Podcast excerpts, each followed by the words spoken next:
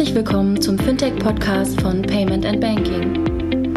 In unserem wöchentlichen Podcast sprechen wir mit interessanten Köpfen aus der Branche über unsere Hauptthemen Fintech, Payment, Banking und Mobile. Hallo und herzlich willkommen zum 220. Payment and Banking Podcast. Heute zum Thema Sound Money, ein sehr spezielles Thema. Ähm, bevor wir einsteigen, Kurz wie immer den Dank an unsere Sponsoren. Wir haben inzwischen sogar vier Stück, ähm, zu denen ich allen was äh, gerne was sagen möchte. Ähm, am, schon länger dabei Smartsteuer, Smartsteuer, Steuerunterstützung. Jeder kennt es. Ähm, die Steuererklärung hat keiner Bock drauf. Am Ende vergisst man sie dann doch und lässt das Geld liegen. Stattdem gerne mal auf smartsteuer.de gehen und gucken, ob die nicht helfen können. Unser zweiter langjähriger Sponsor Mastercard, ähm, durchaus bekannt, ähm, kennt jeder, jeder, freut uns, dass die so lange dabei sind, uns auch bei unseren Events helfen. Danke euch auf jeden Fall. Dann noch die InnoPay. InnoPay ist eine Beratung rund um das Thema Digitalisierung, digitale Transaktionen unterstützen Unternehmen und unter anderem auch öffentliche Institutionen beim ganzen Thema Transformation, sowohl strategisch als auch in der Umsetzung. Beratungsdienstleistungen bieten die an, machen aber was in Richtung Schnittstelle zu Business, Technologie und Regulatorik. Und last but not least, FinCompare. FinCompare vergleicht für Unternehmenskunden verschiedene Finanzierungsmöglichkeiten. Dabei finden die Berater die Finanzierung, die am besten für die Bedürfnisse des Kunden geeignet ist. Genau, dabei kann das im Jahr 2016 gegründete Fintech auf mehr als 250 Finanzierern zurückgreifen, um die besten Konditionen anbieten zu können. Für den Kunden ist der Prozess dabei sowohl unkompliziert als auch schnell. Er stellt eine Finanzierungsanfrage auf der Homepage oder per E-Mail. Ein Berater ruft den Kunden daraufhin innerhalb weniger Stunden an. Anschließend ermittelt der von FinCompare eigens entwickelte Algorithmus passende Finanzierungsmöglichkeiten. Der persönliche Berater schickt dem Kunden daraufhin die fünf Finanzierungsmöglichkeiten, die am besten mit dessen Bedürfnissen übereinstimmen, zu. Der Kunde wählt daraufhin eins aus und FinCompare kümmert sich um den erfolgreichen Abschluss der Finanzierung.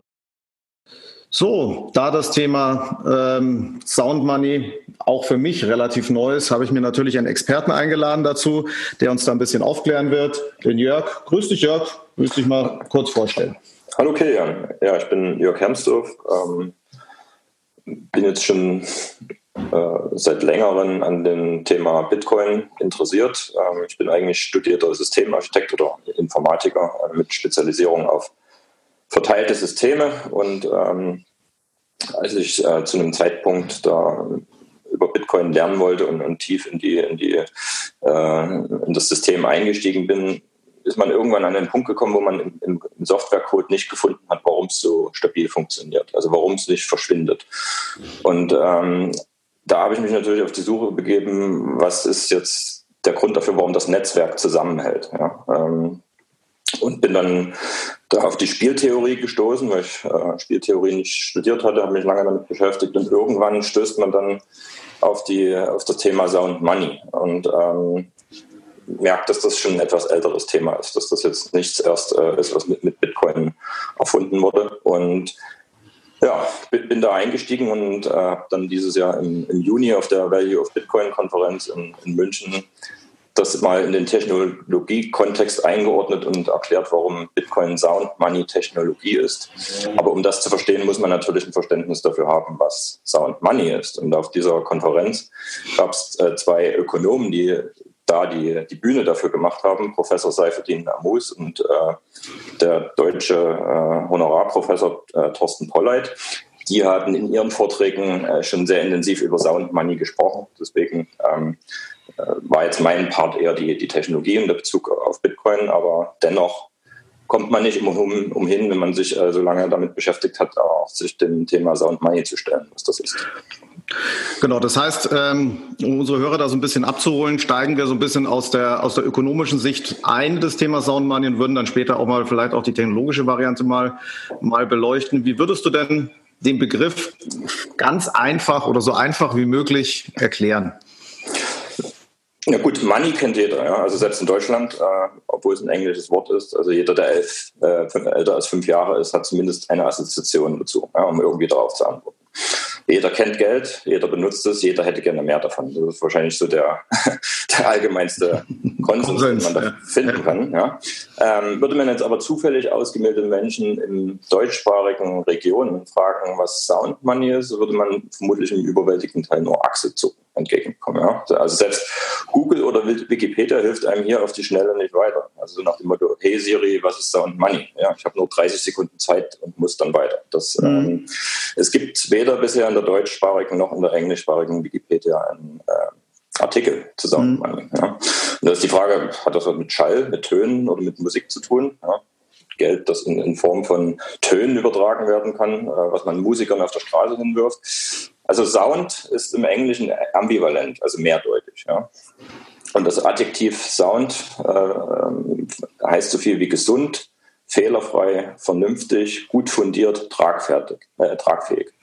Und deswegen denke ich im Deutschen, äh, weil es halt kein natives deutsches Wort ist oder keine native deutsche Wortzusammensetzung ist, gesundes Geld die beste deutsche Übersetzung. Und ähm, aus Marketing-Sicht ist das natürlich eine Katastrophe. Ja? Also warum nennt, nennt man etwas nicht so, dass es die Leute verstehen? Und äh, da muss man wissen, dass der Begriff Sound Money in gewissen Kreisen der Ökonomie sehr bekannt und geläufig ist. Und ähm, die älteste Referenz, die ich finde, ist mindestens 66, also 66 Jahre alt, vielleicht sogar älter als 100 Jahre. Und zwar in der englischen Übersetzung der Habilitationsschrift von Ludwig von Mises mit dem Titel The Theory of Money and Credit, ja, wo er da ab Seite 400 noch was äh, zwei komplette Kapitel dem Thema Sound Money widmet. Und dieser vierte Teil, also wo er das definiert, vermutlich ist er derjenige, der den Begriff geprägt hat, ähm, mhm beschreibt aber, dass Sound Money im 18. Jahrhundert entwickelt und das 19. Jahrhundert in Europa und USA massiv geprägt hat. Also da in allen politischen äh, Gremien sozusagen zumindest die Prinzipien, was seiner Meinung nach Sound Money ist, ähm, Europa und USA massiv geprägt haben. Und das war ja genau die Zeit, der, ähm, des Goldstandards, ja, La Belle Epoque, wo die größten technischen Erfindungen und Entwicklungen, von denen wir heute noch zehren, also auf denen unser Wohlstand fußt, fließendes Wasser, Elektrizität, äh, die äh, maßgebliche Entwicklung der äh, Lokomotiven, also Eisenbahnen. All das ist in dieser Zeit, zu der Sound Money Prinzipien sozusagen die Gesellschaft geprägt hatten, entstanden. Und da ist natürlich die Frage, da besteht vermutlich ein Zusammenhang, den man jetzt nicht erstmal einfach so von der Hand weisen kann. Mhm. Und äh, da ist natürlich die Frage, ja, was, was ist jetzt damit gemeint? Ja. Genau, wann ist denn Geld gesund? Ja, das ist genau. genau mal, man, also ich finde den Begriff gesund, gesundes Geld, auch wenn es genau wie du sagst, marketingtechnisch katastrophal ist, aber von der Begrifflichkeit deutlich einfacher einzuordnen. Was sind denn so Merkmale, wo man sagen kann, dann ist gesund oder auch die andere Seite, dann ist ungesund? Genau, also ähm, Ökonomen wie Professor Thorsten Pollert von der Universität Bayreuth, die sprechen auch manchmal von Good Money, also gutes Geld und Bad Money. Ja. Und beziehen sich aber bei Good Money exakt auf die gleiche Definition, wie Ludwig von Mises geprägt wurde. Das Problem, was ich persönlich jetzt mit den Adjektiven gut und böse habe, ist, dass dies ja immer so Wörter sind, die wir unseren Kindern einflößen. Ja? Und ähm, die Kontrolle darüber, was gut und was böse ist, liegt immer bei demjenigen, der das äh, Narrativ kontrolliert. Aber bei gesund und ungesund ist das nicht der Fall, weil ungesund und gesund ist äh, sehr scharf definiert. Ja? Gesund ist alles das, was das Leben erhält. Und ungesund ist das, was äh, das Leben schlechter macht und in, in, der äh, schlimmsten Konsequenz vielleicht sogar zum, zum Stopp des Lebens, zum, zum Tod ähm, kommt. Deswegen hat man äh, mit der Wahl von gesund äh, eine relativ scharfe Definition, die jetzt nicht davon abhängt, was ein Dritter darüber sagt, weil das kann man immer auf sich selbst anwenden. Genauso wie gesundes Essen. Ja, mhm. ähm, das äh, muss nicht für alle Menschen das Gleiche sein, aber man kann das äh, selber erfahren, was gesund ist. Also da gibt es vom Körper diese, diese Feedback-Schleife. Und ähm, jetzt gibt es natürlich zwei Möglichkeiten der Erkenntnisgewinnung, wie man gesund von ungesund unterscheiden kann. Ja, das erste ist ausprobieren, ähm, indem man einfach mal verschiedene Formen von, von Geld verwendet und, und dann das an sich selbst beobachtet. Oder, und das ist das, was Ludwig von Mises gemacht hat, nachdenken. Ja, also der hat logische Überlegungen angestellt und versucht, widerspruchsfrei äh, zu einer Definition zu kommen, was, was gesund ist. Und ähm, das ähm, ich glaube, das, das Wichtigste, was man jetzt ähm, erstmal mitnehmen muss, ist, dass gesundes Geld freiwillig gewählt wird von den Menschen. Also das mhm. ist jetzt nichts, was ähm, jemandem vorgesetzt wird und er muss es essen ja. oder ja. er muss es, muss es nehmen sozusagen, weil der Mensch weiß am selbst am besten, was gesund ist und das hat ja auch bis vor äh, 120 Jahren oder so die immer nach dem Prinzip funktioniert, dass die Menschen äh, also nicht dieses eine Geld hatten was sie nehmen mussten, sondern man sich die Geschichte der Menschheit anschaut, äh, wie sich Geld entwickelt hat. Es war eigentlich immer eine Suche nach, nach was Neuem, nach was Besserem, nach was Gesünderem. Ähm, so eine Odyssee durchs Periodensystem der Elemente, sage ich mal. Ja, mal war es Muschelgeld, dann war es mal ähm, Eisengeld, da gab es so Eisenbahnen, bis es dann schlussendlich bei äh, Gold und Silber ähm, sich freiwillig, äh, auf natürliche Art und Weise äh, die Menschheit geeinigt hatte und für einen kurzen Zeitraum, also ungefähr 100 Jahre da im 19. Jahrhundert, ähm, sich die gesamte Welt freiwillig auf diesen einen Goldstandard geeinigt hat. Ja. Mhm. Und, ähm, das ist, denke ich mal, was man im Auge behalten sollte für gesundes Geld, ist das auf jeden Fall freiwillig passiert, auf natürliche Art und Weise. Glaubst du, diese freiwillige Einigung in dem Sinne ist bewusst passiert in dem Sinne oder in Anführungsstrichen einfach so? Also gab es wirklich so diesen, diesen wirklichen, in Anführungsstrichen globalen, globale Einigung zu sagen, so wir, wir halten uns jetzt an den Standard oder hat sich das in unterschiedlichen Bereichen so entwickelt und am Schluss danach einfach ergeben? Also Ludwig von Mises erklärt in der, in der Methodik, also diese Wissenschaft, die er definiert hat, das ist quasi sein Lebenswerk, die, die Praxeologie, dass die stabilste Form der menschlichen Zusammenarbeit oder das stabilste Form des menschlichen Zusammenlebens ist halt äh, nicht Gewalt, sondern äh, eine freiwillige Übereinkunft in, in, allen Bereichen. Also Respekt von, von Eigentum, Privateigentum und dann jegliche Handlungen, die Menschen untereinander ausführen, wenn, wenn die auf freiwilliger Basis entscheiden, dass das zur stabilsten Gesellschaft führt. Deswegen, ähm, wenn man sich die, dieses 19. Jahrhundert anschaut, da gab es sehr wenig Kriege. Also es war wirklich eine Zeit, die von Erfindungen, Entdeckungen und, und ähm, äh, Unternehmertum geprägt war. Ähm, und das kann, also das äh, ist gut äh, möglich, dass es auf jeden Fall komplett rein, rein freiwillig äh, war. Okay. Gut, ja. Und danach ist, halt danach ist was anderes passiert. Danach kam die ungesunde Variante ins Spiel. Genau, äh, das kam ja auch nicht auf natürliche Art und Weise. Ja. Also in, ähm, in, Deutschland zum Beispiel war es, ähm, dass ja die, ähm, also wenn man sagt, gesundes Geld muss sich natürlich immer der aktuellen Zeit äh, anpassen, sozusagen. Also ich kann gesundes Geld haben, aber das ist nicht, kann sein, dass es nicht mehr praktisch der Praxis mhm. nicht mehr gut funktioniert. Und ich glaube, bei, bei Gold war das Problem die Erfindung der Fernkommunikation oder der Telekommunikation dann, dass es plötzlich möglich war, Informationen schneller, wesentlich äh, schneller zu verteilen als das, den entsprechenden Wert, ja, mhm. das Geld. Ähm, bis, bis zur Telekommunikation, ob ich nun Briefe mit einer Postkutsche geschickt habe und dann noch ein paar Säckchen Gold mit, äh, das war die gleiche Geschwindigkeit, mhm. äh, mit der sich Geld und Informationen bewegen konnten. Aber ab dem Zeitpunkt, wo dann Informationen so viel schneller übertragen werden konnte, hatte Geld, äh, Gold in der Praxis äh, einen Nachteil. Also zum einen die, die hohen Transportkosten. Das ist jetzt nicht so aufgrund äh, des Gewichts nicht so einfach äh, und muss entsprechend auch beschützt werden, wenn es wertvoll ist beim Transport. Was natürlich dazu führt, dass Gold besser irgendwo liegt und nicht bewegt wird, ja, weil dann mhm. kann ich es besser, besser beschützen.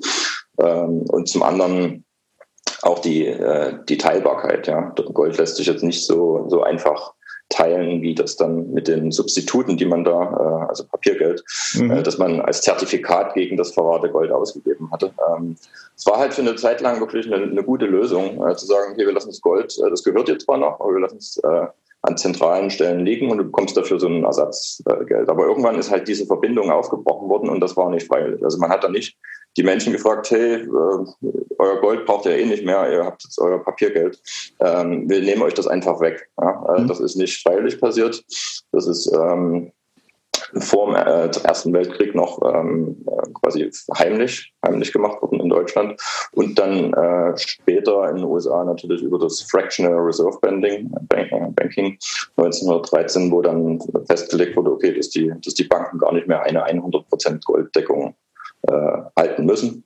Mhm. Und ähm, dann um die Zeiten des Zweiten Weltkriegs rum war auch der private Goldbesitz in den USA verboten. Ja, die, die äh, Amerikaner mussten ihr Gold abgeben, äh, um ich weiß nicht, wie es begründet wurde, vermutlich zu sagen, ja, wir müssen ja den, den Krieg finanzieren, uns verteidigen. Ähm, mhm. gegen, ähm, aber auf jeden Fall war es halt nicht mehr erlaubt, sozusagen. Ja, und so ist Stück für Stück ähm, Gold halt aus den, aus den Händen der Menschen genommen worden. Und ähm, dann laut äh, den, wenn man den Ökonomen folgt, die sich damit beschäftigt haben, und auch Mises wurde ja sehr stark davon geprägt, halt durch dieses ungesunde äh, Papiergeld äh, im Prinzip ersetzt wurde. Mhm.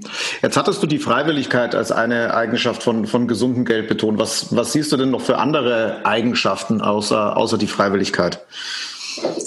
Na, auf jeden Fall, das ist noch äh, Geld, gesundes Geld ist immer knapp, ja? Ähm, mhm. weil der Mensch ist ständig auf der Suche nach etwas, ähm, was er als Gegenleistung für seine Arbeit bekommt, aber was er nicht sofort verzehren muss. Ja? Was er, wo er sich Zeit lassen kann, dass er diese Kaufkraft oder diesen Anteil, den er an der arbeitsteiligen Gesellschaft geleistet hat, dass er den in die Zukunft transportieren äh, muss.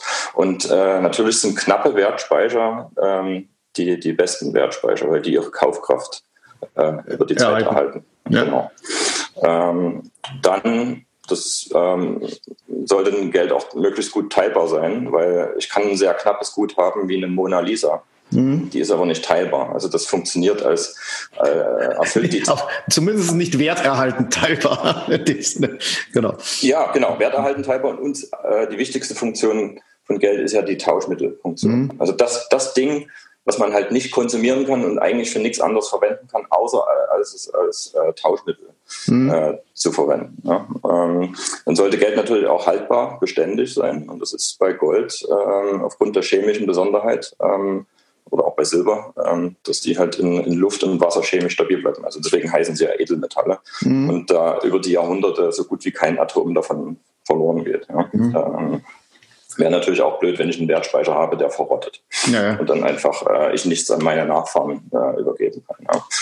Und ähm, ja, Übertragbarkeit, Beweglichkeit sind noch ähm, eine wichtige Eigenschaft, wenn etwas nur, ähm, es gab mal so eine Insel, ähm, diese Limestones, äh, Riesensteine, die als Wertspeicher genommen wurden, die konnte ich aber nicht bewegen. Und mhm. ähm, war jetzt auch vielleicht nicht, also vielleicht kein, kein ungesundes Geld, aber kein praktisches äh, gesundes Geld. Ja. Mhm.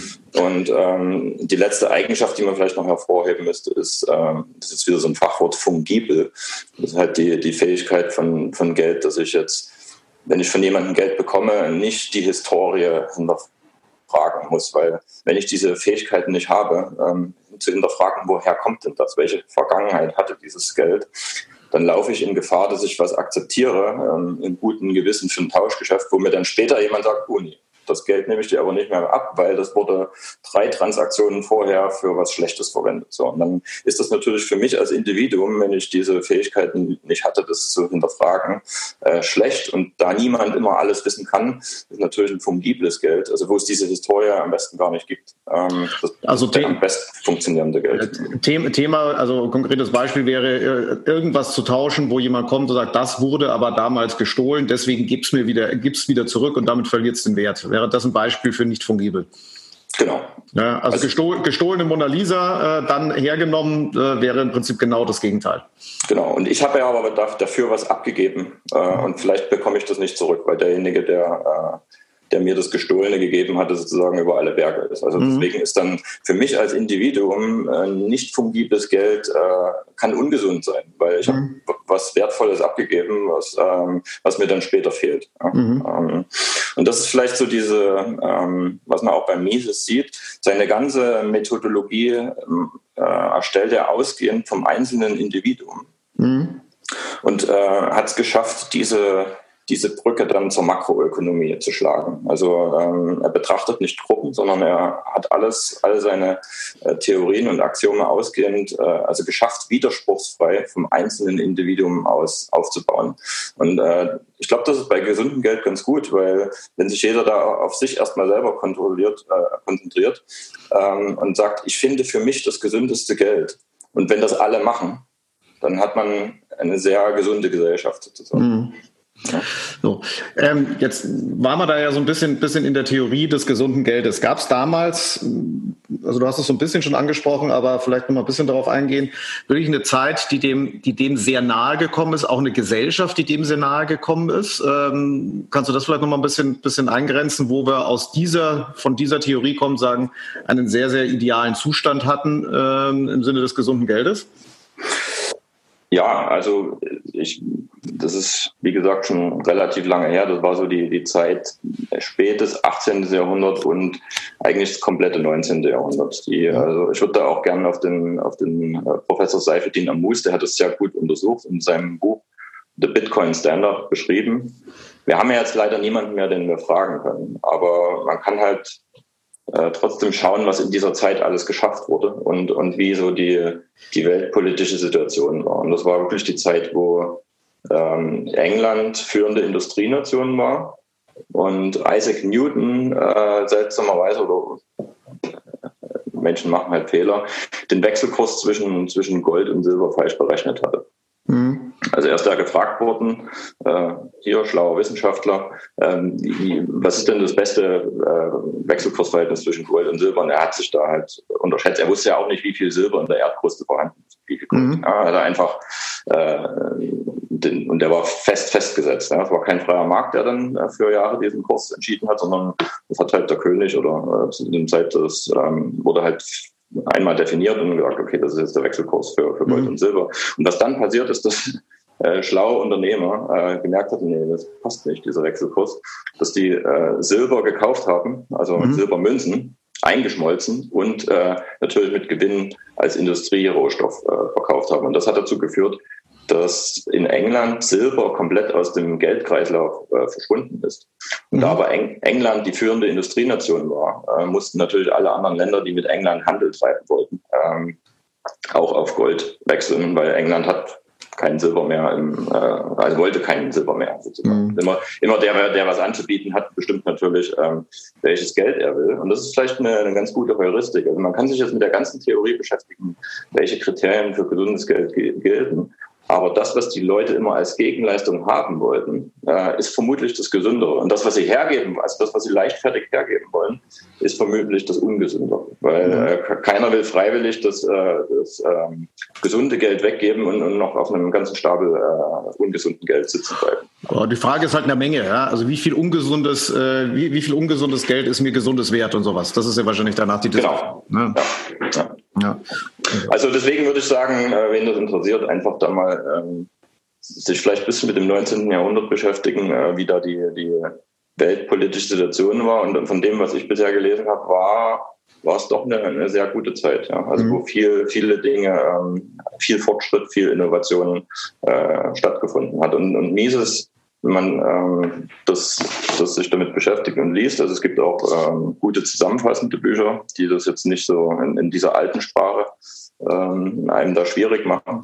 Mhm. Ähm, hat im Prinzip für alles gute Argumente oder auch logische, widerspruchsfreie Argumente gefunden, warum das so kommen muss und hat Szenarien vorausgesehen, was mit un ungesundem Geld äh, alles passieren könnte, die er vielleicht nie für wirklich möglich gehalten hat, vor denen wir jetzt konfrontiert sind. Was zum Beispiel ist, wenn, ähm, wenn der Marktzins auf die Nulllinie oder unter die Nulllinie kommt, was dann mit einer Gesellschaft passiert. Darüber hat sich Mises Gedanken gemacht und die Konsequenzen äh, beschrieben. Und genau an dem Punkt sind wir jetzt, ja, 60, äh, 70 Jahre später. Also was er vielleicht für nie, also rein logisch hat gesagt, der Mensch wird nie so dumm sein, das zu probieren, ja, weil ich mhm. habe hier die Argumente und trotzdem passiert es jetzt.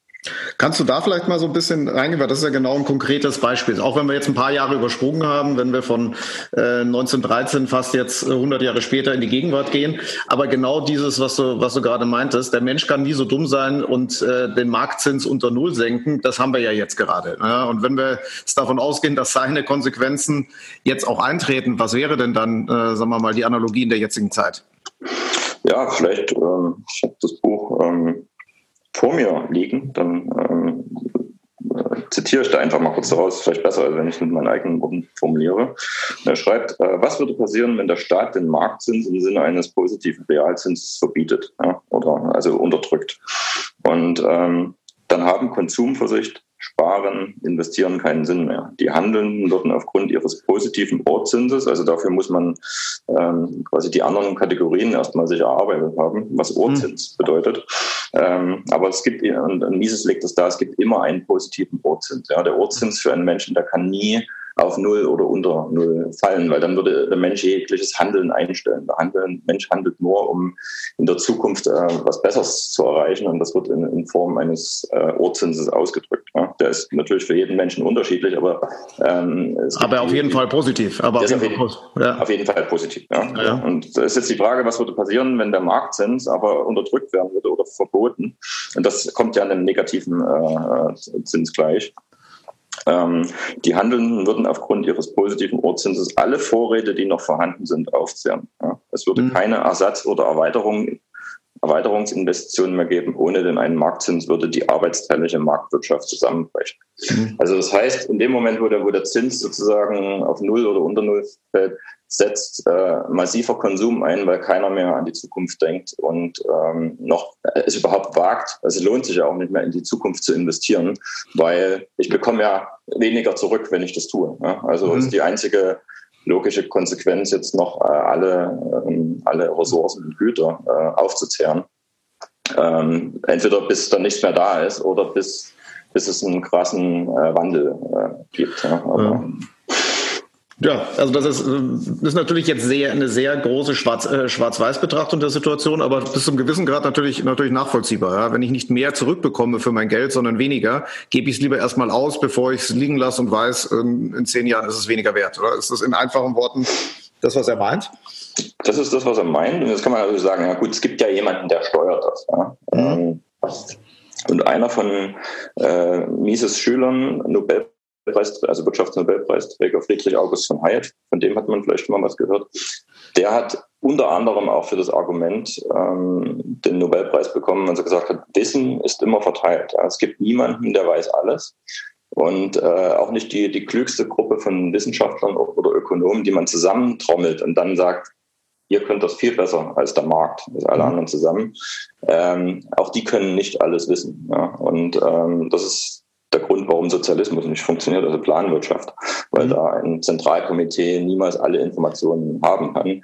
Und selbst mit den, jetzt wir sind jetzt im 21. Jahrhundert mit den besten Computern und äh, künstlichen Intelligenzen, wird das nie der Fall sein, weil wenn man da in die Physik einsteigt, da gibt ähm, das sogenannte äh, die Beckensteingrenze und die sagt, dass in einem bestimmten, ähm, einem bestimmten Raum oder einem bestimmten Gehirn oder äh, Computer immer nur eine bestimmte Menge an Informationen verarbeitet werden kann. Also ein, ein freier Markt äh, wird immer besseres Wissen haben und mhm. dieses Wissen über wie ähm, was effizient, was günstig ist, drückt er halt durch Preise aus. Ja? Deswegen ist ein ein Geld, was keine manipulierten Zinspreise hat. Da stellen sich dann an dem Markt Güterpreise ein und die signalisieren allen Teilnehmern im Markt, ob Dinge effizient oder, oder ineffizient sind. Weil ein Unternehmer wird immer, wenn er durch die Welt reist, sehen, oh, ist aber teuer hier, ich kann das günstiger. Ja? Mhm. es ist völlig egal, was die Gründe dafür sind, warum das dort so teuer ist. Er weiß nur, ich weiß, ich habe Informationen, die ihr nicht habt. Ich weiß, wie, wie es günstiger geht. Und das ist ein viel effizienteres System, als wenn, wenn sozusagen ein Zentralgehirn äh, versucht, das bestmöglich zu planen. Und das funktioniert aber alles nicht mehr, wenn Preise manipuliert sind, wenn ähm, die Geldmenge inflationiert wird, weil sich dann alle Preise anpassen, aber nicht gleich schnell, mhm. sondern zu unterschiedlichen Zeiten. Und das zerstört quasi das, das Unternehmertum und, und die freie Marktwirtschaft. Also das sind alles Dinge, die, die Mises und, und dann die, seine Schüler, also die, die Vertreter der österreichischen Schule, wie man sie nennt, erarbeitet haben und auf eine Art und Weise, dass es keine Ideologie ist, weil man findet keine Widersprüche. Ja? Also die, mhm. die, stellen sich allen Fragen und ähm, sagen, nee, man kann es nicht wieder, widerspruchsfrei widerlegen. Mhm. Das ist sehr äh, interessant. Be genau, bevor wir, bevor wir vielleicht dann, dann, dann später kurz den Link kriegen eben zu, zu, zu Bitcoin-Kryptowährungen, wäre noch die Frage, was wäre denn die Alternative gewesen? Also wir haben jetzt, wie gesagt, einen, einen Status quo, der Marktzins ist unter Null. Das heißt, die entsprechenden Konsequenzen könnten jetzt eintreten, äh, Schritt für Schritt. Aber was die Entscheidung, den halt unter Null gehen zu lassen, hat ja auch einen gewissen rationalen Hintergrund. Ja? Man hat das ja nicht einfach so gemacht. Ja? Was wäre denn die andere Alternative gewesen äh, und wie wären da die Konsequenzen gewesen? Kannst du da dazu was sagen? Äh, da bin ich jetzt also ich, ich kann nur spekulieren, was, mhm. ähm, was jetzt sozusagen die, die österreichische Schule darauf antworten würde. Und das ist, der Markt hat eine Selbstbereinigungsfunktion. Mhm. Ja, es würde zu einem Crash kommen, aber dieser, dieser Crash ist gesund, weil äh, es ist halt dadurch bedingt, dass 30, 40 Jahre lang Fehlallokationen ähm, getätigt wurden, im Prinzip durch diese künstliche Befeuerung äh, mhm. der Wirtschaft. Ja. Also die, die Bereinigung, die im Kleinen, im Einzelnen hätten schon längst mal stattgefunden mhm. ähm, hat natürlich dazu geführt, dass alle mitgeschleift wurden. Mhm. Ja, und dann, das ist auch einer der, der, Gründe für den Nobelpreis von Friedrich Hayek, er hat halt diese Konjunkturtheorie von, von Mises erklärt und diese Boom- und Bust-Zyklen, dass die mhm. halt nur dann so schlimm werden, wenn man halt da eingreift ja, und, und den Markt nicht von sich aus ähm, mal diese Bereinigungsfunktionen machen lassen. Deswegen ist die einzige Alternative, also wenn man weiß, dass das Spiel kann man nicht ewig weitertreiben und es wird immer schlimmer. Ja? Man verschiebt das Problem nur in die Zukunft, dass irgendwann muss dieser Crash kommen. Das mhm. wird, das tut weh, aber der Mensch hat äh, solche Dinge überlebt, ja, und, und dann kann sich alles neu sortieren und, und, man weiß, okay, das sind vielleicht keine gesunden Unternehmen mehr, die mhm. ähm, die Menschen müssen neue Aufgaben äh, finden. Und äh, wenn man das natürlich zentral steuert, was immer der Anspruch ist, auch von, von Politik, ähm, hat man natürlich diesen Auftrag, das auch äh, zu tun. Und das ist das, das geht ja natürlich nicht in, in, einem freien Markt. Das ist quasi der, Zu, der Zufall, der das dann entscheidet. Ähm, oder das geschickte Unternehmertum. Ja. Ähm, ja. Also ein bisschen auch die Richtung, äh, die man auch an manchen Stellen immer hört, diese Zombie-Unternehmen, wo man sagt, okay, die sind eigentlich nur noch dadurch am Leben zu erhalten, weil Geld so günstig ist und nicht, weil sie einen Wert schaffen. Korrekt. Also in einem freien Markt mit einem gesunden Geld wären die schon längst äh, weg, weil denen würde keiner mehr Geld geben. Also da wären halt diejenigen, die da rein irgendwann mal investiert hatten, die wären halt abgestraft gewesen. Und das ist eine, eine natürliche Feedback-Funktion. Ja. Mhm. Ähm, ähm, das heißt, dieses gesund, was gesund ist, das wird natürlich dann auf alle Teilnehmer äh, übertragen. Ja. Also dadurch lernt man ja auch und äh, wird vielleicht entweder ein besserer Investor oder man stellt fest, ja, vielleicht ist das doch nicht meine Spezialfähigkeit, vielleicht muss ich mir äh, was anderes auf diesem Planeten suchen, was ich wirklich gut kann. Und das ist mhm. genau der Sinn dieser arbeitsteiligen Gesellschaft, dass äh, nicht, äh, wenn man in, in die Welt kommt, gesagt wird, du musst das machen, du musst das machen, du musst das machen, sondern mhm. dass jeder die Freiheit und die Möglichkeiten hat, äh, das zu finden, was er besonders gut kann. Und wenn das alle machen, hat man eine sehr wohlhabende Gesellschaft, äh, die sehr effizient ist, ne? als wenn jeder irgendwie sich an irgendwas versucht, äh, was er vielleicht auch nicht äh, so gut kann. Und das wird aber halt durch, durch günstiges oder durch billiges Geld, durch ungesundes Geld äh, sehr lange am Laufen gehalten. Ja. Wenn wir jetzt den, den Bogen zum, zum, zum Bitcoin so ein bisschen spannen, ja, und vielleicht uns nochmal diese, diese Eigenschaften von gesundem Geld ähm, äh, sagen wir mal, auflisten, dann, ohne dass ich sie jetzt automatisch alle im Kopf habe, würde das ja eigentlich ganz gut passen, oder?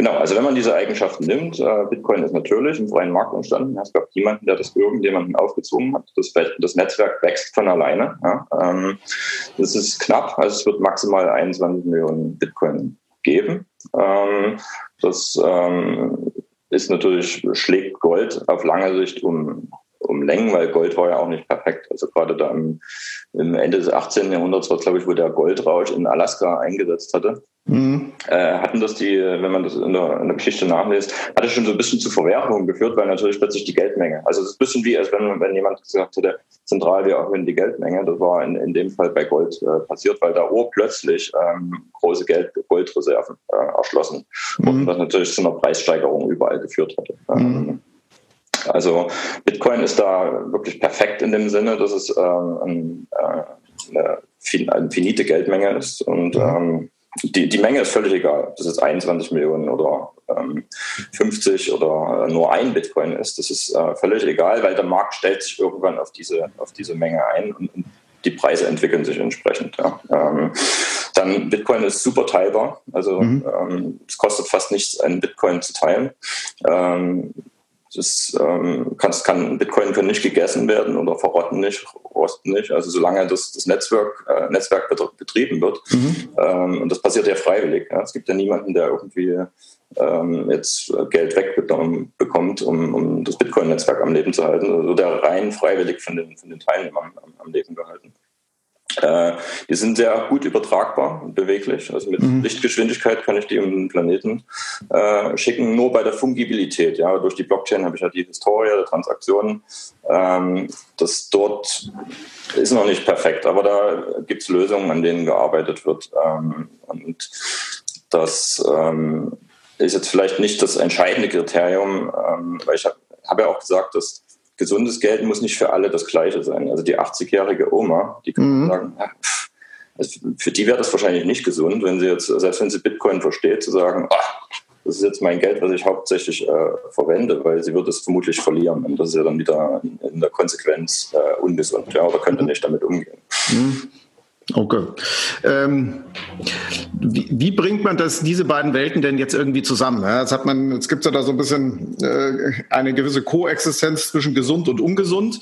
Ähm, und äh, gibt's da, wie interagieren denn die miteinander? Ja? Weil am Schluss wird es ja immer, immer eine Transferwirkung zwischen dem einen Geld in das andere Geld geben, die natürlich sowohl das Gesündere vielleicht ungesünder macht oder das Ungesunde vielleicht gesünder. Oder ist das äh, eine falsche nee, Vorstellung?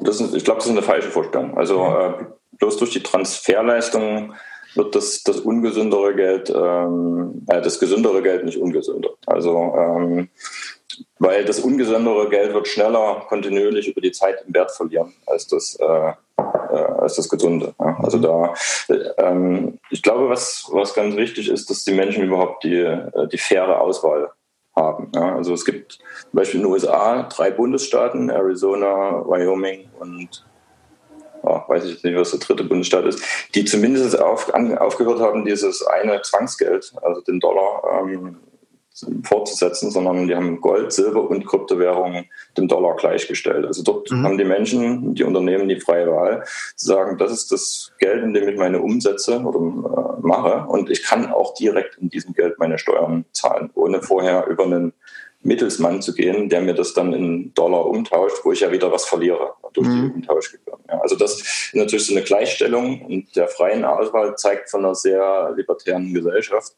die, die ähm, den Menschen einfach die, die Möglichkeit gibt, äh, zu entscheiden äh, und auszuprobieren, ähm, was, was denn für sie am, am besten passt. Also deswegen ist das vielleicht eine ganz gute Brücke und ähm, was Mises klar gezeigt hat, ist, dass die, die freiesten Gesellschaften sind die produktivsten. Ja, also mhm. wir haben uns ja äh, entwickelt von, ähm, von Clans, die gegeneinander bekämpft haben. Dann haben wir irgendwann festgestellt, hm, ähm, Arbeitsteilung oder Aufteilung der Arbeit ist schon besser ja, mit, mit Sklavenarbeit, aber das war halt nicht freiwillig. Und dann hat man festgestellt, dass die äh, Regionen oder die Wirtschaften, die ähm, freiwillig äh, diese Arbeitsteilung gemacht haben, dass die deutlich produktiver waren. Ja. Also mhm. jemand kann natürlich Zähne knirschen und sagen, ja, ich, ich mache das jetzt, ich nähe dieses Hemd oder mhm. erstelle diesen Schuh, aber der wird nie so produktiv sein, äh, wie wenn das äh, freiwillig passiert, weil er ähm, wirklich da dahinter ist und auch selber was zu gewinnen dabei hat. Und das führt aber dazu, dass am Ende alle mehr haben wenn, ähm, und, und wohlhabender oder, oder größeren Wohlstand haben, wenn, wenn alle freiwillig ähm, äh, zusammenarbeiten. Und das äh, könnte man jetzt dann in, vielleicht in ein paar Jahren, ja, ein paar Jahrzehnten sehen. Es ist jetzt so eine Bitcoin-Ökonomie, die sich mhm. äh, bildet. Das ist noch relativ klein. Also es gibt vielleicht jetzt Schätzungen, äh, ich lese mal Zahlen, so um die 60 Millionen Bitcoiner weltweit. Ich würde das mhm. ähm, sagen, es sind zwischen 10 und 100. Ja, da, man weiß nicht, wie viel genau, aber irgendwo da, dazwischen. Das heißt, das äh, ist von der Definition Leute, die Bitcoin besitzen oder wie, wie, wie würdest du äh, Bitcoiner definieren? Genau, die, ähm, das sind Zahlen, die man von den Exchanges bekommt ähm, ist, ähm, und hochgerechnet interpoliert. Also es sind halt Leute, die, die Bitcoin besitzen und ähm, klar, äh, nicht alle davon werden bisher schon so tief eingestiegen sein, aber man merkt das, was bei allen passiert, die sich also die über den Besitz sich dann anfangen, auch mit Geld, mit Geldtheorie zu beschäftigen. Das merkt man, wenn man auf die Meetups geht, mhm. dass dann großes Interesse da ist, dass Ökonomie oder äh, plötzlich wieder hip ist. Ja? Und mhm. gerade unter, unter jungen Leuten ist dann eine ganze Generation an, äh, an Leuten kommt, die sich plötzlich wieder dafür interessieren mhm. und ähm, die natürlich dann auch danach leben. Und ähm, das war erstaunlich auf der Value of Bitcoin-Konferenz im Juni. Also selbst die alteingefahrenen Ökonomen, oder waren auch welche von den Zentralbanken dabei, die waren überrascht, wie fundiert und mit wie viel Enthusiasmus da plötzlich von jungen Leuten äh, kritische Fragen gestellt werden. Also das haben die die letzten 50 Jahre nicht erlebt. Da hat die Ökonomie, die Makroökonomie und Geldtheorie, das hat immer in in, in, grauen Dunstkreisen vor sich hin gedümpelt sozusagen, mhm. weil sich keiner dafür interessiert hat. Und jetzt ist das plötzlich ähm, da. Ja. Mhm. Und über, über freie Märkte, die halt diesen, diesen Austausch äh, ermöglichen. Es gibt da inzwischen auch äh, Exchanges, die Gold und Bitcoin beides anbieten. Also dass man direkt von Bitcoin in Gold und andersrum äh, tauschen kann. Mhm. Die wären im Prinzip genau für diejenigen, die sagen, für mich ist das das gesündeste Geld, für mich ist das gesünde, bieten die natürlich eine nützliche äh, eine äh, gute Funktion an, dass da jeder die freie Wahl hat und damit klarkommen kann. Jetzt gibt jetzt gibt's natürlich äh, auch, sagen wir mal, wie man so schön sagt, Stakeholder oder Player am Markt, die eigentlich kein Interesse an gesundem Geld haben, ähm, sondern die eigentlich von ungesundem Geld ganz gut äh, in Anführungsstrichen leben können oder sie ein Interesse daran haben, dass sie, dass diese Situation so bleibt bleibt. Äh, wie gehen denn die dann mit so neuen, äh, sagen wir mal, Strömungen oder halt auch, wie gesagt, mit dem gesunden Geld um, ist gleich, ist gleich Bitcoin? Also ich spiele so ein bisschen auf Regierungen, Zentralbanken äh, etc. an. Ähm, ich, also es ist halt schwierig zu sagen, ob das bewusst schon ähm, das Verständnis ist. Ja. Ähm, weil wenn man das Vorwort von Murray Rothbard zu ähm, äh, Mises ersten Werk von 1912 liest, mhm. ähm, dann erkennt man, dass im Prinzip das eine Theorie ist, ähm, die vielleicht gar keine Chance hatte, sich wirklich zu verbreiten. Es kann durchaus sein, dass ähm, das bisher in dieser alteingesessenen Ökonomie viele davon noch nie gehört haben. Ja. Also mhm. Man findet auch kaum Aufzeichnungen oder Referenzen davon in der Mainstream-Ökonomie. Also ich würde jetzt nicht den, äh, den Leuten unbedingt unterstellen, dass sie das mit Absicht ähm, unterdrücken oder mhm. ähm, ähm, nicht berücksichtigen. Aber du, du sprichst auf einen, einen, Punkt an, der ganz gut passt, den ich jetzt vielleicht mal noch, also ich will das jetzt nicht zu einer Literaturstunde ähm, ausweiten lassen, aber Mises hat dazu geschrieben, dass die ähm, Durchführ Durchführbarkeit jeder Regierungsform, ob Monarchie, Demokratie, mhm. Totalitarismus, in letzter Konsequenz immer von der Zustimmung der breiten Bevölkerung abhängt. Ja. Mhm. Ohne sie kann sich über kurz oder lang kein König, kein Parlament, kein Diktator halten. Für mhm. jeden, der politische Macht anstrebt oder sie bereits innehat, ist daher die Kontrolle über die nationalökonomische Lehre, also damals hieß das halt noch Nationalökonomie, weil es gab halt die Nation. Das war mhm. das größte Konstrukt und noch nicht die globale äh, Ökonomie ja. von, von gesamt, äh, besonderer Bedeutung. Denn sie ist es, die Antworten auf die Frage gibt, ob ein bestimmtes Mittel geeignet ist, ein bestimmtes Ziel zu erreichen, ob eine Steuererhebung das Volkswohl fördert oder ihm abträglich ist, ob ungedecktes Papiergeld dem Wachstum und der Beschäftigung besser oder schlechter dient als ein Sachgeld, ob Mindestlöhne oder Einkommenssituationen der geringer qualifizierten Qualifizierten erhöhen oder reduzieren. Ja. Mhm. Und, äh, und er sagt, dass die, die bürokratisch Gesinnten werden bei sich bei diesen Fragen an den Staat und seine Eingriffe in, in, Wirtschaft und Gesellschaft als notwendig und als unverzichtbar ansehen. Und sein Argument darauf ist die Aufklärung sozusagen. Mhm. Also dass über die Aufklärung ähm, dem Volk quasi so wie er es formuliert, das ähm, ist ja eine Sprache, die wir heute nicht mehr so verwenden, quasi die Macht darüber gegeben wird, äh, selbst zu entscheiden und, und den Staat zu hinter, hinterfragen. Und wenn dann diese breite Zustimmung kippt, sozusagen, mhm. dann ähm, hat man es natürlich schwer, da äh, mit, einer, mit einer Opposition, die, die nicht mehr Zustimmung äh, findet, ähm, entsprechend dann zu agieren. Also ich, ich denke, ich sehe, dass wir befinden uns in so einer Phase der Aufklärung jetzt wahrscheinlich auch gerade durch die vielen jungen Leute, die sich damit beschäftigen, die vielleicht so ein bisschen gleichkommen mit dem vor ein paar hundert Jahren, als äh, die, die Kontrolle über die Religion mhm. ähm, weggefallen ist und dann die, die Wissenschaft die neuen Antworten geliefert hat und nicht mehr die, die Religion. Und, und in dem Zuge hat sich ja auch die Wirtschaftswissenschaft gebildet ja, mit, mit Adam Smith. Ähm, Wealth of Nations war ja quasi so der, die Geburtsstunde oder der, mhm. der Begründer. Und seitdem hat sich natürlich der, der Staat überall auf der Welt ähm, versucht, dieser Ökonomie und auch der Wissenschaftslehre zu bemächtigen. Und ähm, Jetzt ist die Frage, ist es wirklich verloren gegangenes Wissen, was da die österreichischen Ökonomen entwickelt hatten, oder ist es bewusst einfach ignoriert worden. Also dass man gehofft hat, dass es sich nicht verbreitet. Ist in, in letzter Konsequenz egal. Sozusagen. Ja, kann man, ist wahrscheinlich auch nie schwarz-weiß. Ja? Das kannst du ja nie, ja. das kannst, kannst ja von Gesellschaft zu Gesellschaft unterschiedlich, unterschiedlich sehen, aber es ist wahrscheinlich dann jetzt, wie du sagst, eine interessante Phase zu sagen, okay, jetzt wird, findet eine Art Aufklärung statt, was danach das Resultat aus dieser Aufklärungsphase ist und wie dieses Wissen dann verwendet wird und welche Auswirkungen das im, im, im normalen Leben dann haben wird. Das sind ja dann die, die, die interessanten, interessanten Aspekte. Und wie schnell schnell das auch passieren kann, ja, weil man ja immer wieder sieht, dass die, die Zyklen ja immer kleiner werden, wo solche Änderungen passieren. Ja. Und das könnte hier ja genauso sein, dass wir jetzt nicht von, von ja. äh, Änderungen in den nächsten 30, 40, 50 Jahren sprechen, sondern vielleicht sogar in fünf oder zehn Jahren. Ja. So, und, ähm, genau, das, das kann keiner sagen. Wie, das kann keiner sagen, ja, aber ähm, das ist alles, alles, Spe alles Spekulation, aber es gibt durchaus Argumente zu sagen, okay, äh, wir können uns jetzt nicht die nächsten 100 Jahre äh, wieder hinlegen und sagen, bis das, äh, bis da, ob und bis da was passiert, das kann noch dauern, sondern es besteht auch die Chance, dass das deutlich schneller geht und äh, dann die Einflussmaßnahmen oder die Einflussmöglichkeiten gering sind, ja, für den, der Einfluss nehmen möchte. Ne? Ja. ja.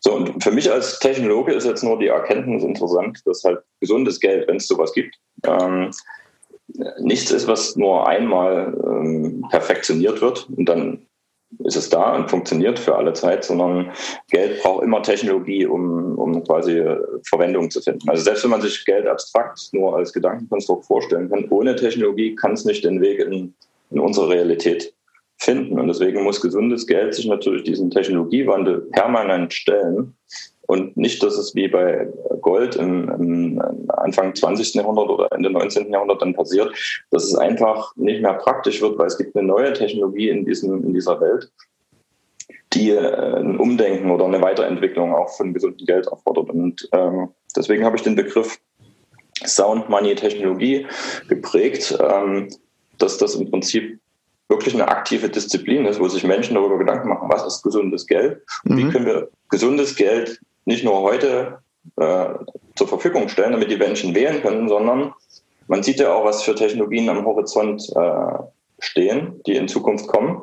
Und wenn man sich darüber Gedanken gemacht, was bedeutet das denn für gesundes Geld dann dazu? Also wie können wir sicherstellen, dass auch für zukünftige Generationen gesundes Geld zur Verfügung steht und nicht nur was ist, was wie es jetzt passiert ist, die letzten 100 Jahre dann nur noch was ist, was Historik, äh, Historiker interessiert, die dann davon schwärmen, ah, wie schön das damals im 18., 19. Jahrhundert war.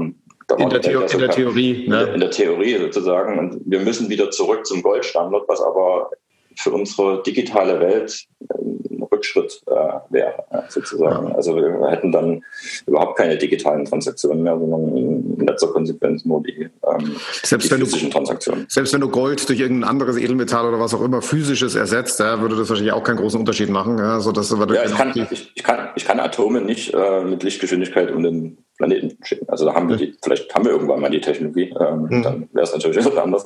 Aber im Moment sind es halt Informationen. Mhm. Und ähm, das hat mich dann dazu geführt, dass ähm, das Bitcoin ohne Sound Money nie, nicht funktionieren würde. Also ich habe zwar die Blockchain-Technologie, aber die Blockchain-Technologie gibt mir nur auf meinem Computer eine, eine konsistente äh, Datenstruktur, äh, die mhm. in sich konsistent ist. Die sorgt aber nicht dafür und auch nicht der Softwarecode in Bitcoin, dass dieses Netzwerk am Leben gehalten wird. Und wenn ich mhm. mehrere ähm, äh, gültige Kopien habe, die aber widersprüchlich sind, die Entscheidung zu treffen, welche ist denn die, die wahre, welche ist die mhm. richtige. Ja, da hilft mir Blockchain nicht weiter. Und ähm, die, die Lösung, wie, wie äh, Bitcoin das Problem gelöst hat, war halt Sound Money zu erfinden. Und mhm. ähm, über Sound Money hält das quasi alle Spieler, alle Teilnehmer in dem Netzwerk bei der Stange.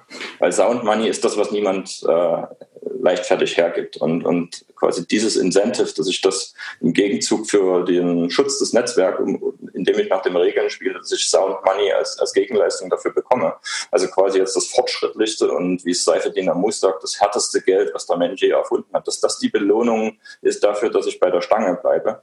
Mhm. Das, hat, das hat nichts mit der Software zu tun. Das ist einfach diese, ähm, dieses, was tief in uns allen Menschen drinsteckt, die Suche nach dem besten Geld, nach dem gesündesten Geld. Und ähm, das sorgt dafür, äh, dass das Netzwerk schon so lange, elf Jahre jetzt, ähm, äh, niemand geschafft hat läuft ja. und es, äh, es nicht von alleine äh, zerfällt. Ja, das ist ja, glaube ich, auch die spannende Frage, die wir natürlich auch nicht beantworten können. Was war zuerst da? War das erstmal eine Technologie, die im Prinzip jetzt dazu geworden ist, in Anführungsstrichen, die, die technologische Basis für Sound Money zu sein? Oder war die, war die äh, Theorie schon da und die Technologie wurde gebaut? Oder hat sich das so parallel entwickelt? Ähm, das war natürlich auch eine Spekulation, das zu beantworten, aber eine ganz, ganz interessante Beobachtung ja von, von außen betrachtet. Ich würde fast sagen, das Wissen war bei einigen schon da. Also mhm. ähm, vielleicht kennt das jemand, ähm, dieser Nick Sabo, der mhm. hat sich sehr viel mit äh, Geld und Geldhistorie, und, aber er ist auch ein Technologe beschäftigt und er hat ja den Vorgänger von Bitcoin, äh, BitGold, ähm, quasi definiert gehabt. Das ist nie programmiert worden, ähm, mhm. aber ähm, also es gab, ich denke, es gab Leute, die, die wussten das genau, was mhm. die Prinzipien dahinter sind und das waren dann auch die ersten, die das Netzwerk natürlich getragen haben. Und mhm. deswegen wächst das auch langsam, weil sich dieses Wissen erst langsam ver verbreitet. Und jemand wie ich, der, der, keine Ökonomie studiert hat, hat natürlich beim ersten Anblick von Bitcoin ein nettes Spielgeld, aber ich sehe den, das Big Picture nicht. Mhm. Also mich hat das, mich hat das vier Jahre gekostet, ähm, also zu diesem Big Picture zu kommen, oder? Zu, zu diesem Big Picture zu kommen, warum es denn äh, so gut äh, funktioniert. Ja, das mhm. ähm, nützt einem nicht, wenn man die Protokolle und dass ich den Code anschauen kann, das hilft einem da nicht ähm, viel weiter. Also es war ein langer, langer Lernprozess, also zu dieser Erkenntnis zu kommen, oder da steckt so viel äh, tiefes Wissen äh, drin, dass das äh, sehr beachtenswert äh, oder äh, anerkennenswert auf jeden Fall ist. Ja, wenn du jetzt noch so, sagen wir mal, zum, zum, zum Abschluss unserer Runde den Blick in die Zukunft so ein bisschen also klar ist alles Prognose und alles äh, äh, persönliche Meinung, aber was glaubst du denn, was das jetzt wirtschaftlich oder auch volkswirtschaftlich bedeutet oder wo es, äh, in welche Richtung das ganze Thema noch, noch, noch geht? Vor allem dieses, diese parallele Existenz von gesundem und ungesundem Geld. Ähm, wie kann man das äh, beobachten, Schrägstrich merken? Ähm, also was wir jetzt auf jeden Fall sehen werden, ist, dass dieses gesunde Geld, ich, ich nenne es jetzt mal Bitcoin, ähm, im Internet zur Verfügung steht. Und mhm. äh, sich, das hat man jetzt schon in den letzten Jahren beobachten können, wenn man sich tief mit Internettechnologien beschäftigt, dass das Internet sich freiwillig quasi auf Bitcoin als den Standard geeinigt hat. Also sozusagen das native Geld. Ich brauche keinen mhm. Mittelsmann mehr. Ich kann jetzt Geld im Internet verschicken, genau wie ich eine E-Mail ähm, verschicken kann von einem Computer äh, zum nächsten. Und mit der Weiterentwicklung ähm, des Lightning-Netzwerks, da hattet ihr auch schon einen Podcast dazu, mhm. wo ich sagen würde, das ist Sound Money Technologie, ja, weil Lightning ist weiterhin Bitcoin und wenn Bitcoin Sound Money ist, dann ist auch Lightning Sound Money Technologie, mhm. die aber jetzt die Verwendung deutlich einfacher macht. Ja. Ich muss mhm. nicht mehr zehn Minuten auf eine Transaktion warten, sondern das geht jetzt äh, innerhalb von Sekunden. Dass das dazu führt, dass, dass sehr viele äh, Unternehmer und auch äh, Systemarchitekten jetzt in Zukunft in ihre Anwendung einbauen werden. Das heißt, wir werden immer mehr Anwendungsfälle im Internet sehen, wo Leute dafür, dass sie was programmieren, natürlich das gesündeste Geld als Gegenleistung wollen, werden es einfach fordern. Die werden sagen, hier, ich habe was Tolles programmiert, das gibt es bisher noch nicht. Wenn du es jetzt schon nutzen willst, dann gib mir gesundes Geld. Oder wartet, bis halt jemand äh, die gleiche Leistung nachprogrammiert hat, ähm, aber mit ungesundem Geld. Ist mhm. mir egal. Aber das wird jetzt passieren. Und das ist natürlich ähm, eine Möglichkeit, dass ähm, selbst in Ländern, die, die mit der Außenwelt wenig Kontakt haben, Iran, selbst Nordkorea oder so, dass es dort Menschen gibt, die vielleicht sagen, wir haben mit dem System, in dem wir hier gefangen sind, nichts zu tun, aber trotzdem wollen wir mit der Welt interagieren. Mhm. Auch die können neue Lösungen entwickeln und die uns dann zur Verfügung stehen. Also wir sind jetzt nicht mehr in dieser Welt, wo man nur Internetlösungen nutzen kann, die für den deutschen Markt oder für den europäischen Markt äh, entwickelt wurden. Das ist ja heutzutage der Fall, dass fast alle großen Unternehmen, die brauchen ja in allen Märkten ihre Banklizenz, um dann mit den Menschen dort ähm, äh. interagieren und Geschäfte machen können. Also das Internet wird dadurch komplett auf den Kopf gestellt in den nächsten zehn Jahren. Also das werden wir sehen, dass mhm. viele der neuen Dinge, die es noch nicht gibt, ähm, auf Bitcoin oder, oder Sound Money, sozusagen dem, dem, nativen Geld des Internets, fußen werden. Mhm. Wie ist es jetzt in, im, im, äh, auf der Straße oder im, im, im realen Leben auswirkt, ich denke, das wird länger dauern. Also mhm. äh, ähm, trotzdem werden immer mehr Menschen sich darüber Gedanken machen und vielleicht nicht mehr alles nur auf eine Karte setzen und sagen, ja, mein, meine Einlagen auf der Bank sind sicher, sondern anfangen zu, verteilen, äh, ja. zu, zu, verteilen. Und das kann eigentlich nur gut sein, weil wenn es wirklich systemische Probleme gibt in dem einen, dann hat jeder zumindest in anderen Systemen noch was. Also es kommt nicht zu einem kompletten Stillstand, wie wir es in Venezuela sehen, weil das ist ja das Drastische. Mhm. Das ist das Verheerende. Wenn ein, Menschen machen sich immer nur Gedanken über Geld, wenn es nicht mehr funktioniert. Also wenn man mhm. die Leute in Venezuela fragt, was ist gesundes Geld, was ist da kann jeder sofort antworten. Die wissen das, die spüren das ähm, am eigenen äh, Leib äh, jeden ja. Tag. Und äh, wenn dann aber alternative Lösungen fehlen, äh, dann das ist ja traurig, was man da sieht, ähm, ja. wie, wie, wie, eine Zivilisation, also das ist ja das, das Problem, dass Zivilisation zum Erliegen kommt. Ja. Das ja. ist wieder zurück in in äh, wirklich mittelalterliche äh, Zustände teilweise, weil niemand mehr Kraftwerke wartet. Ja?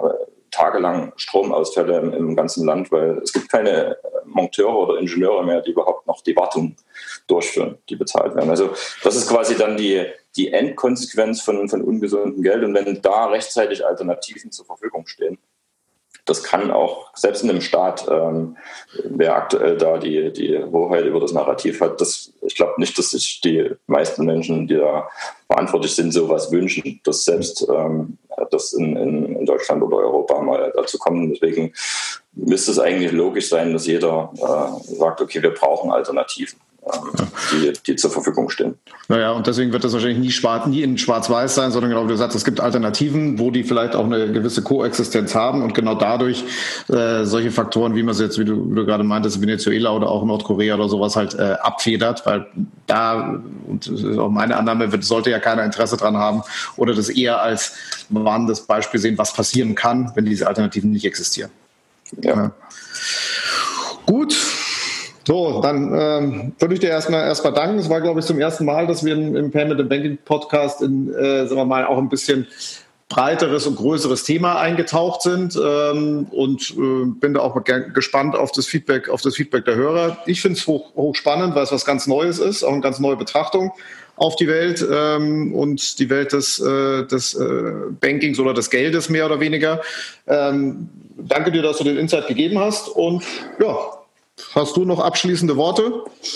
Nee, gerne. War, war interessant, darüber zu sprechen. Äh, wie gesagt, ich bin mich interessiert eher die Technologie. Das ist mein Hauptsteckenpferd. Und äh, was ich eigentlich nur jedem mitgeben kann, dass Sound Money jetzt nichts ist, wo man unbedingt studiert haben muss. Also irgendwann, wenn man sich ein paar Tage damit beschäftigt, äh, versteht das jeder. Ähm, das ist nichts, was man unbedingt den Ökonomen überlassen muss und sagen muss, ah, geht mich nicht an, interessiert mich nichts, weil ähm, wie sagt man so schön, um alle, es gibt diesen Spruch, wenn man nicht alles selber macht, dann, dann wird es nichts. Sozusagen. Und äh, wenn man die Verantwortung über, über Geld ähm, komplett an immer nur an Dritte abgibt, ähm, dann muss man sich nicht wundern, wenn man da nicht das Beste sozusagen für sich selber äh, zurück, zurück äh, bekommt. Und ähm, das ähm, ist, glaube ich, ganz, ganz wichtig, dass es da diese Balance gibt und äh, diesen Ausgleich, dass mehr Menschen darüber Bescheid wissen. Und deswegen können wir gerne im Podcast ähm, noch ein paar Links äh, mitliefern, wo, wenn man da tiefer einsteigen will, ähm, vielleicht weiterführende Informationen äh, zu finden. Genau, also ich glaube auf, auf, auf jeden Fall. Und äh, die Hürde, sich damit zu beschäftigen, ist wahrscheinlich kleiner, als wie der eine oder andere denkt. Ja, so, ja. Das, genau. Gut, so danke dir, Jörg. Und also. Dann wünsche ich dir noch ein schönes Wochenende. Wir bringen es nächsten Freitag und ja, bin gespannt aufs Feedback. Okay, danke. Ciao. Ciao.